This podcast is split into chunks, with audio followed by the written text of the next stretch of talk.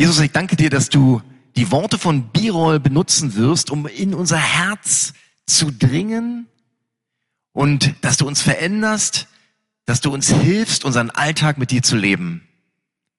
Amen. Ich habe für die Predigt heute eine Frage zu Beginn mitgebracht. Die Frage, die ihr auf der zweiten Folie sehen werdet, nämlich, wer bin ich? Beziehungsweise, wer sagt ihr denn, dass ich bin? Wer denkt ihr, bin ich? Das ist keine rhetorische Frage, es ist tatsächlich eine Frage. Versucht mal in einem Satz, in ein paar Worten zu sagen, wer bin ich? Ich, der hier steht, die Person, die ihr vor euch seht, wer bin ich? Ein liebender Vater. das ist aber ähm, harter, hoher Anspruch. Okay. Das ist vielleicht eine Wunschvorstellung, aber es ist ein Ziel auf jeden Fall. Ja. Ja.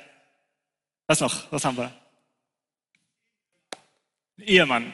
Richtig, bin ich auch. Wie bitte? Also ich bin nicht der Gott, der dich sieht. Du meinst, du meinst, äh, ja, ja, genau. Du meinst, Jesus ist der Gott, der dich sieht. Das stimmt. Ja, was noch? Was gibt's für einen Mann? Auf jeden Fall, genau. Ja. Ein einfühlsamer junger Mann. Mensch, ach, muss ich häufiger machen, diese Übung. Ja. Ein Mensch, auf jeden Fall bin ich auch. Ja, richtig. Ja, genau. Dein Sohn bin ich auch.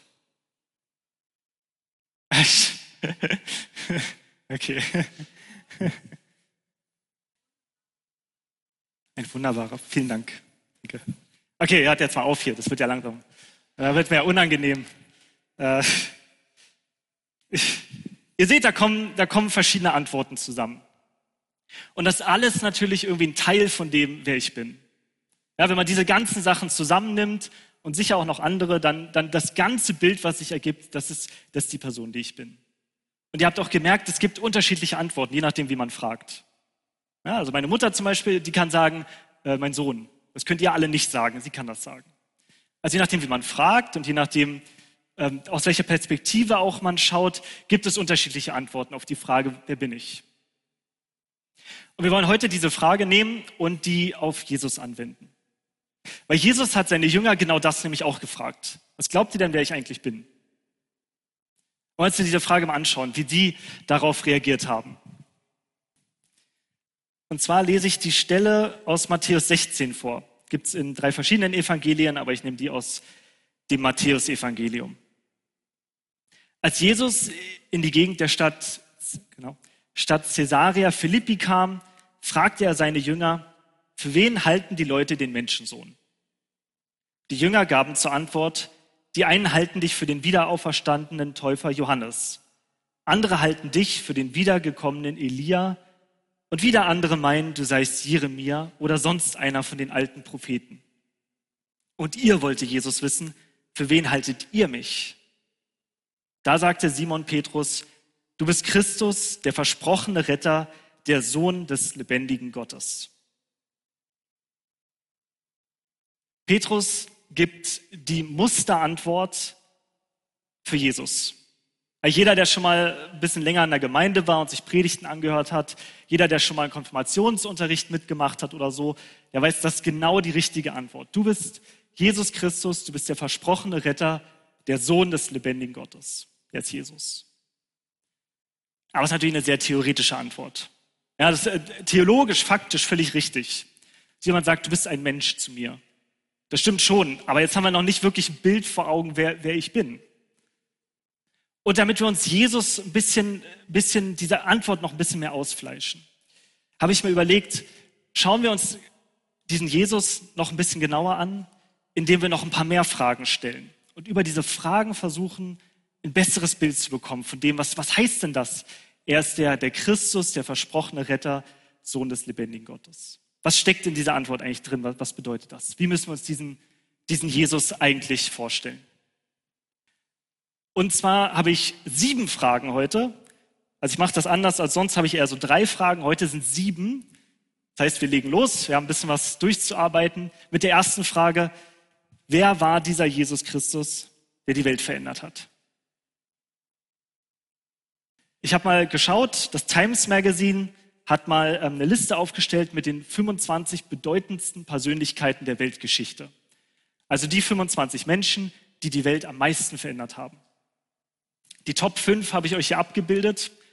Jesus stand an der ersten Stelle, dann war Napoleon Bonaparte, dann William Shakespeare, dann glaube ich, nee, erst kam Mohammed, der den Islam begründet hat, dann William Shakespeare und dann Abraham Lincoln. Das waren so die Top 5, die gesagt haben, die haben die Welt am meisten verändert von allen Personen. Kann man sich jetzt sicher darüber streiten, ob jetzt William Shakespeare zum Beispiel unter die Top 5 gehört. Aber gut, will ich, will ich gar nicht drüber streiten. Jedenfalls, Jesus war an der ersten Stelle. Und das ist eigentlich ungewöhnlich, ist eigentlich sehr ungewöhnlich. Wenn wir sonst so anschauen, wer sind denn die Menschen, die die Welt am meisten verändert haben? Das waren in der Regel, waren das entweder Philosophen, die ein enormes Schriftgut hinterlassen haben, die viele Bücher geschrieben haben. Das war die eine Art von Menschen. Die anderen waren oft Adlige, also meistens von hoher Herkunft, wichtige Persönlichkeiten. Und in der Regel haben sie das kriegerisch getan. Also viele, viele, zum Beispiel jetzt hier Mohammed oder Napoleon Bonaparte, waren, waren ausgesprochen kriegerische Menschen. Und so haben sie die Welt verändert. Und das trifft ja alles auf Jesus nicht zu. Das ist eigentlich ungewöhnlich. Also der Mann, der laut dem Times Magazine die Welt am meisten verändert hat, der hatte nichts von diesen Sachen. Er war ein einfacher Zimmermann aus der Gegend Galiläa, also ein Teil damals vom römischen Reich und nicht eine bedeutende Provinz, eine sehr kleine Provinz, eine sehr unbedeutende Provinz. Und aus Galiläa war er noch dazu aus der Stadt Nazareth. Die war jetzt auch nicht toll, die war nicht irgendwie weltbekannt, es war keine Metropole. Es gab damals sogar diesen Spruch, was kann aus Nazareth schon Gutes kommen? Ja? Also da wartet niemand, dass von dort jemand kommt, der die Welt verändern würde. Schon gar nicht ein Zimmermann. Und er hat auch nicht kriegerisch irgendwie sich durchgesetzt. Im Gegenteil, er hat seinen Jüngern sogar verboten, sich mit Waffengewalt durchzusetzen. Also dieser Mann hat in drei Jahren, dreieinhalb Jahren die Welt völlig auf den Kopf gestellt. Wie kann das sein? Wer war denn dieser Jesus Christus, dass er diesen Einfluss auf die Weltgeschichte hatte? Dass wir sogar unsere Zeitrechnung an ihm messen, sagen, vor Jesus und nach Jesus ist, war die Welt anders. Wer war dieser Jesus Christus, dass er die Welt so verändert hat?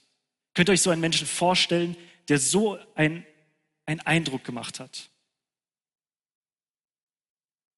Ich gebe keine Antwort. Ich gehe zur nächsten Frage. Wer war dieser Jesus Christus, dass er für die Schuld der Welt sein Leben gab?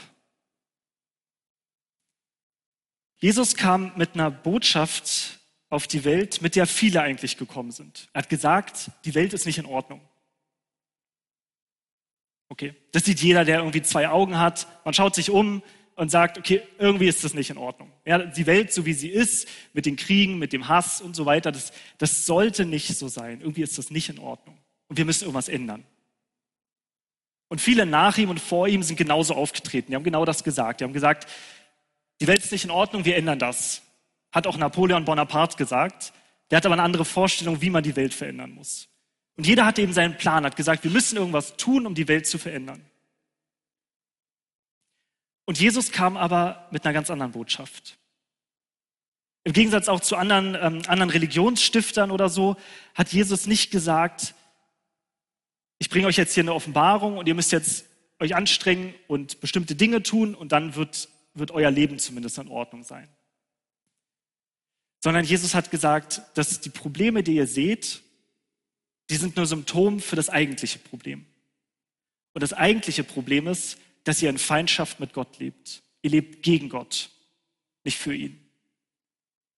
Und immer wenn ihr das tut, jeden Tag, ladet ihr Schuld auf euch. Die Schuld lastet auf der ganzen Welt. Da kommen eure Probleme her. Das ist vielleicht noch so weit, so, so gewöhnlich. Aber dann sagt er, was ist die Lösung für dieses Problem? Und die Lösung ist nicht, dass ihr euch jetzt anstrengt, alle bessere Menschen zu sein. Das haben alle gesagt. Er sagt, die Lösung ist, dass ich sterbe und die Schuld auf mich nehme. So löse ich euer Problem. Und alles, was ihr tun müsst, ist mir an mich glauben, mir vertrauen. Wer war dieser Jesus Christus, dass er mit so einer Botschaft gekommen ist, zu sagen, auf der ganzen Welt liegt ein Fluch und durch meinen Tod nehme ich diesen Fluch von der Welt. Wer kann sowas von sich sagen? Wer ist dieser Mensch, dass er sowas sagen kann? Manche sagen, dass ähm, Jesus ein weiser Mensch war, ein Philosoph praktisch, ein jüdischer Philosoph, ein Weisheitslehrer, einer, der einfach, der einfach intelligent war und intelligente Sachen gesagt hat. Aber es macht nicht so viel Sinn. Das hat C.S. Lewis mal gesagt, ein christlicher Schriftsteller aus dem letzten Jahrhundert, der meinte, das passt einfach nicht. Wenn jemand kommt mit so einer Botschaft, die Schuld der Welt löse ich, indem ich sterbe, und ihr müsst an mich glauben, der ist nicht weise. Ja, seht ihr das? Das ist doch kein weiser Mensch. C.S. Lewis meint, es gibt, es gibt drei Möglichkeiten.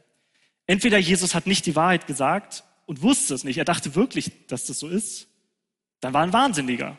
Er war völlig durchgedreht. Wenn jemand auf der Straße zu euch kommt und sagt, durch meinen Tod werde ich die Probleme der ganzen Menschheit lösen, der hat doch nicht alle Tassen am Schrank. Ja? Das würdet ihr nicht denken. Ihr würdet nicht sagen, oh, das ist ein weiser Mensch. Ja? Die Reaktion wäre, da stimmt irgendwas mit ihm nicht. Das ist die eine Möglichkeit. Die andere Möglichkeit ist, Jesus war nicht dieser, dieser, was er sagte, und er wusste das. Da war ein Betrüger. Dann wollte er einfach Leute an der Nase rumführen und sich die Taschen halt voll machen. Ist dann komisch, warum er dann gestorben ist dafür extra. Da hat er ja auch nichts von. Und die dritte Möglichkeit, nach Lewis, die dritte Möglichkeit ist, ja, das stimmt halt. Das ist halt die Wahrheit, was er gesagt hat. Der war tatsächlich der, der sagt, dass er ist.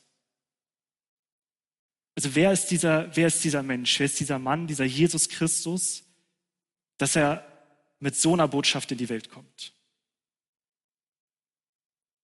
Jetzt ja eine Sache, dass man die Welt verändert. Wir hatten gesehen, es gibt viele Menschen, die haben die Welt irgendwie verändert. Wenn auch nicht so wie Jesus. Ich finde, man sieht, persönlich finde ich, man sieht einen Charakter von einem Menschen, man lernt eine Person gut kennen, wenn man auch schaut, wie, was hat sie auf ihr direktes Umfeld für einen Einfluss gehabt.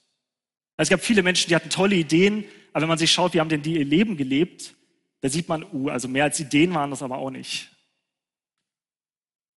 Ich habe ein Beispiel. Ähm, Jean-Jacques Rousseau, habt ihr vielleicht schon mal von gehört, ein Philosoph, der hat ein Buch geschrieben über Erziehung. Wie muss man Kinder erziehen? Ja, und er hat in diesem Buch geschrieben, ähm, dass man fängt an mit einem Kind und wenn es heranreift und dann muss man Mentor sein und bei dem Kind sein und diesem Kind in dieser Reifeprozess begleiten. Und das Buch war total, ähm, total durchschlagend. Das war, hat in der Erziehungswissenschaft war das sehr wichtig damals, dass er dieses Buch geschrieben hat. Schaut man jetzt aber in sein Leben rein, dann hat er ja wahrscheinlich, genau wissen wir es nicht, aber vier, fünf Kinder, die er alle kurz nach der Geburt in Waisenheim gegeben hat. Und die sind dort vermutlich gestorben, weil die Waisenheime damals nicht so, nicht so dolle waren.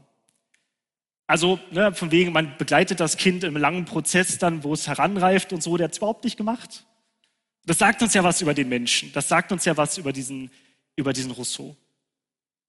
Schauen wir uns doch mal an, was, wie war das bei Jesus? Dritte Frage nämlich, wer war denn dieser Jesus Christus, dass er Menschenleben verändert hat, und zwar so verändert hat, wie er es getan hat? Wir haben es schon gehört im Zeugnis.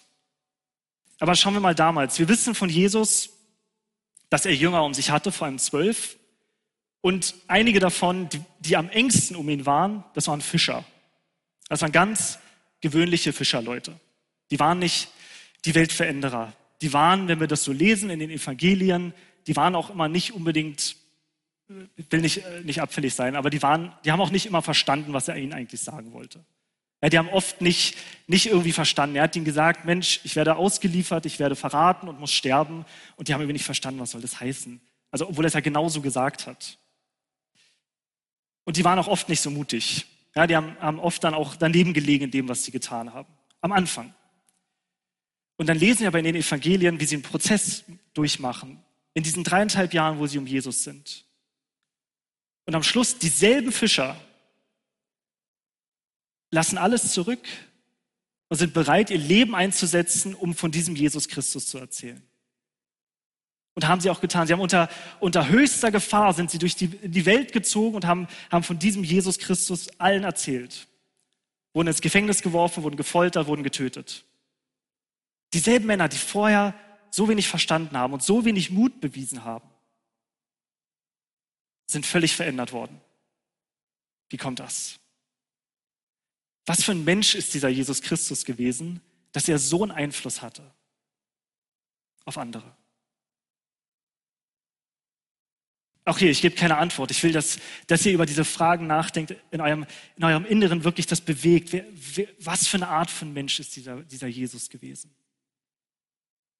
Dass er so einen Einfluss hat, dass er so sehr die, die Welt verändert, dass er mit so einer Botschaft kommt und dass er so einen Einfluss hat auf die Menschen in seiner Umgebung. Jetzt habe ich schon von den Jüngern gesagt, dass sie, dass sie verändert wurden. Und es gab vor allem ein Ereignis, das, das war eigentlich der, der Wendepunkt für die Jünger. Das war die Auferstehung von Jesus Christus.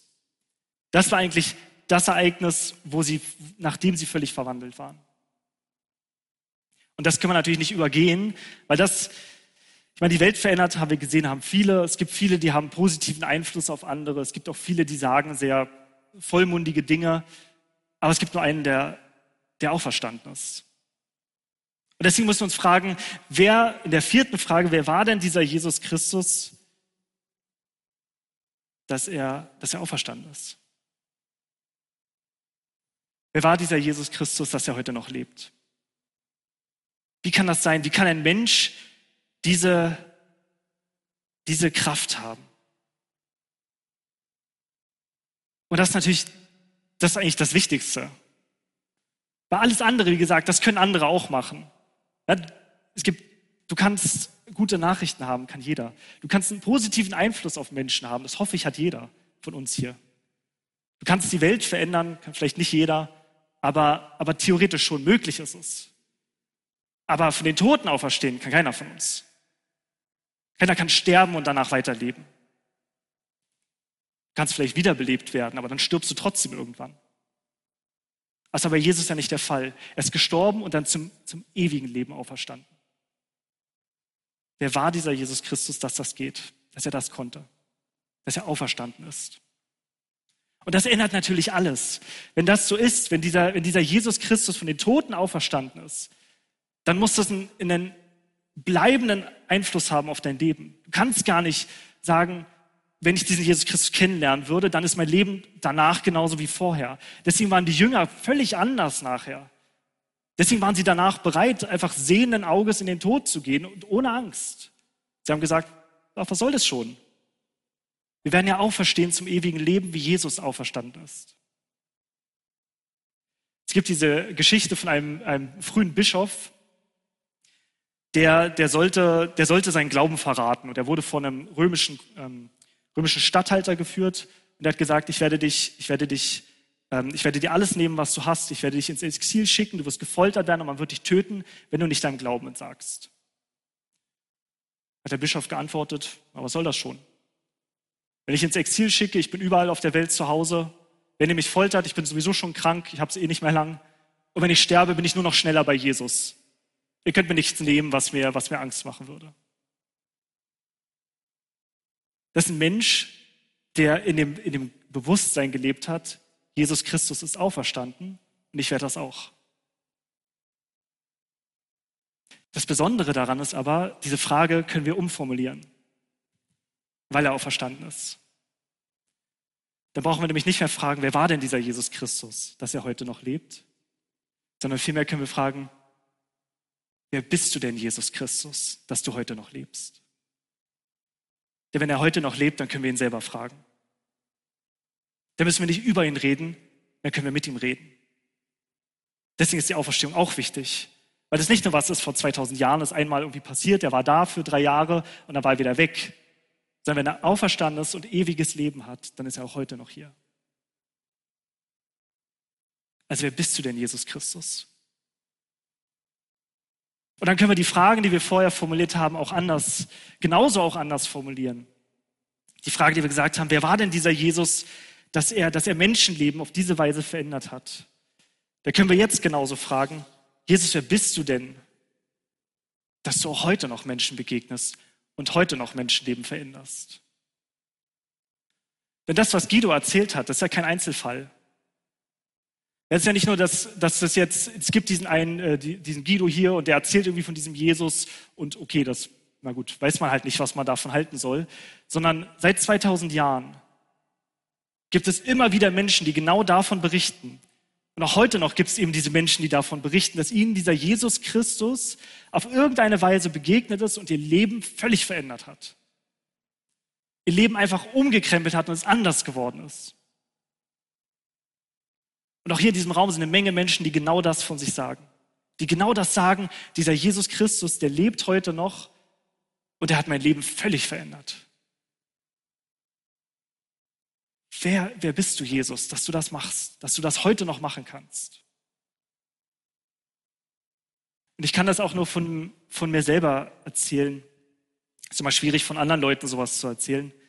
Ähm, dass, ich, dass ich genau das auch erlebt habe. Dass Jesus mir irgendwie begegnet ist, dass ich irgendwie auf einen Moment wusste, er ist da und ich wusste, er lebt. Und vor allem wusste ich, diese, diese Schuld auf der Welt, von der wir geredet haben, die ist nicht nur auf der Welt irgendwie so als Ganzes in so einem abstrakten irgendwas, sondern die ist auch bei mir. Ich bin schuldig vor Gott. Ich bin von Gott getrennt. Und ich habe keine Entschuldigung dafür. Ich habe keine Ausrede. Ich, hab, ich kann nichts sagen zu meiner Entschuldigung. Ich bin schuldig vor Gott. Ich bin's.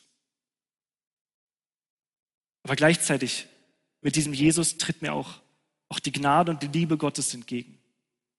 Er sagt, Birol, ich will dir, ich will dir deine Lasten nehmen. Du musst gar nichts tun. Du musst mich nur lassen. Du musst mir nur vertrauen, dass ich es tun will. Und ich wusste, seitdem weiß ich, darf ich wissen, diese Last ist nicht mehr auf mir, diese Schuld ist nicht mehr auf mir, weil Jesus sie mir genommen hat. Weil dieser Jesus wirklich das, der sagt, der, der ist, der gesagt hat, dass er ist derselbe Jesus heute noch lebt.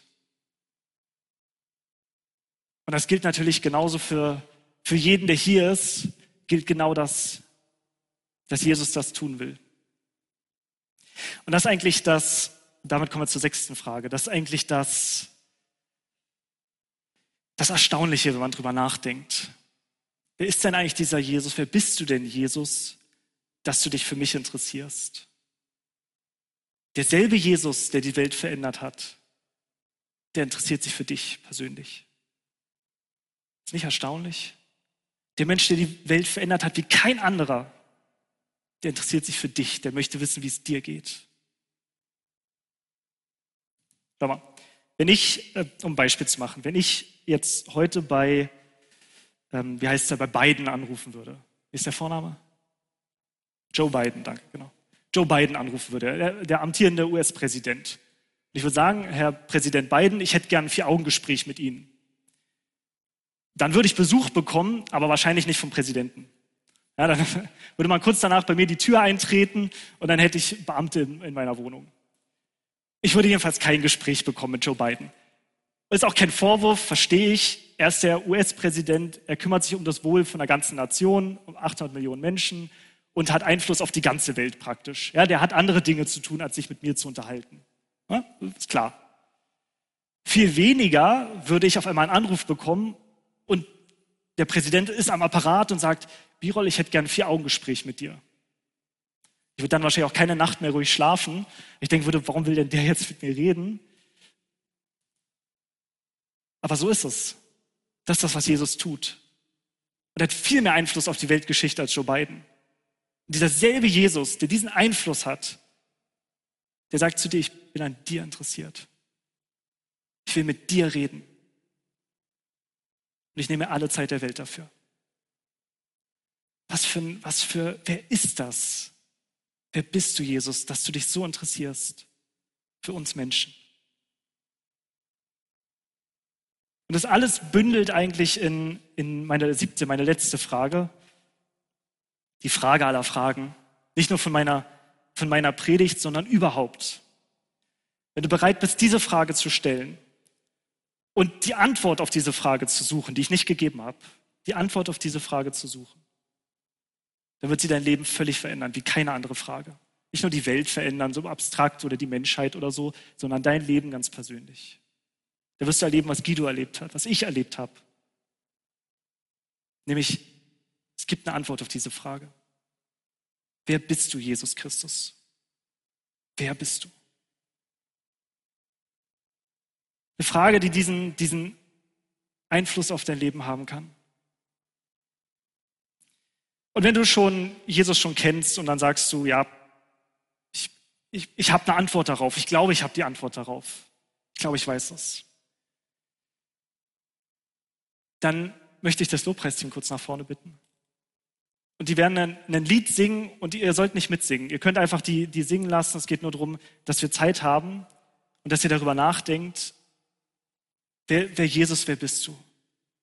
Diese Frage nochmal stellen und ihm persönlich nochmal stellen.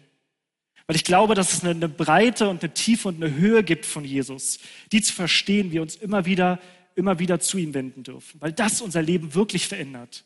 Diese Veränderungen, von der wir gehört haben, die, die ich erfahren habe, die wir erfahren dürfen. Das ist eine Veränderung, die wir immer wieder erfahren, wenn wir zu ihm gehen und, und ihn fragen, Jesus, wer bist du? Wer bist du, dass du dich für mich interessierst? Wer bist du denn, dass du, dass du die Schuld der Welt auf dich genommen hast? Und diesen, diesen Reichtum begreifen. Aber wenn du sagst, du hast, hast keine Antwort vielleicht auf diese Frage oder, ähm, oder hast dir diese Frage noch nie gestellt oder zumindest würdest du nicht sagen, dass man Jesus heute begegnen kann.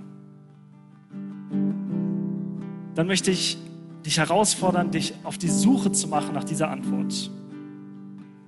Dass du eine Antwort findest auf diese Frage, wer, wer bist du, Jesus? Jesus Christus, wer bist du? Ich will wissen, wer du bist. Und die kannst du natürlich auf viele Weisen suchen. Ähm, du kannst mich fragen, du kannst, du kannst in die Bibel schauen, da steht viel über ihn drin. Ähm, aber vielleicht auch, wenn du, wenn du diese Frage für dich ein bisschen jetzt bewegst, das Schöne ist, du kannst ihn ja selbst fragen. Du kannst diese Frage stellen, in Gedanken im Stillen fragen, wer bist du, Jesus? Wer bist du? Vielleicht kriegst du eine Antwort. Da musst du aber auch wollen, diese Frage, die Antwort muss dich darauf einlassen, vielleicht kriegst du eine Antwort. Was passiert dann? Da passiert eine ganze Menge. Willst du das? Aber ich kann euch nur ermutigen, dieser, diese Frage zu stellen, diese Antwort zu wollen. Denn wie mit allen anderen Sachen, wisst ihr, wir können lange andere Leute fragen, wer wie jemand ist. Aber am besten ist man geht zu der Person selbst und lernt die kennen. Deswegen kann ich euch die Antwort nicht geben, weil ich kann euch natürlich viel sagen, wer Jesus ist. Aber am Ende wirklich, wirklich erfahren, wirklich erfassen könnt ihr es erst, wenn ihr selbst ihn kennenlernt. Dann erst begreift ihr wer ist denn dieser, dieser Jesus, dass er die Welt verändert, dass er Menschen verändert, dass er die Schuld der Welt auf sich nimmt, dass er heute noch Menschen verändert, dass er heute noch lebt. Ich hoffe, ich hoffe, dass wir alle zu dieser Antwort kommen von Petrus, dass wir die aus dem Herzen heraus sagen können. Ja, Jesus, das ist der Christus, das ist der versprochene Retter, der uns versprochene Retter. Und er ist der Sohn des lebendigen Gottes.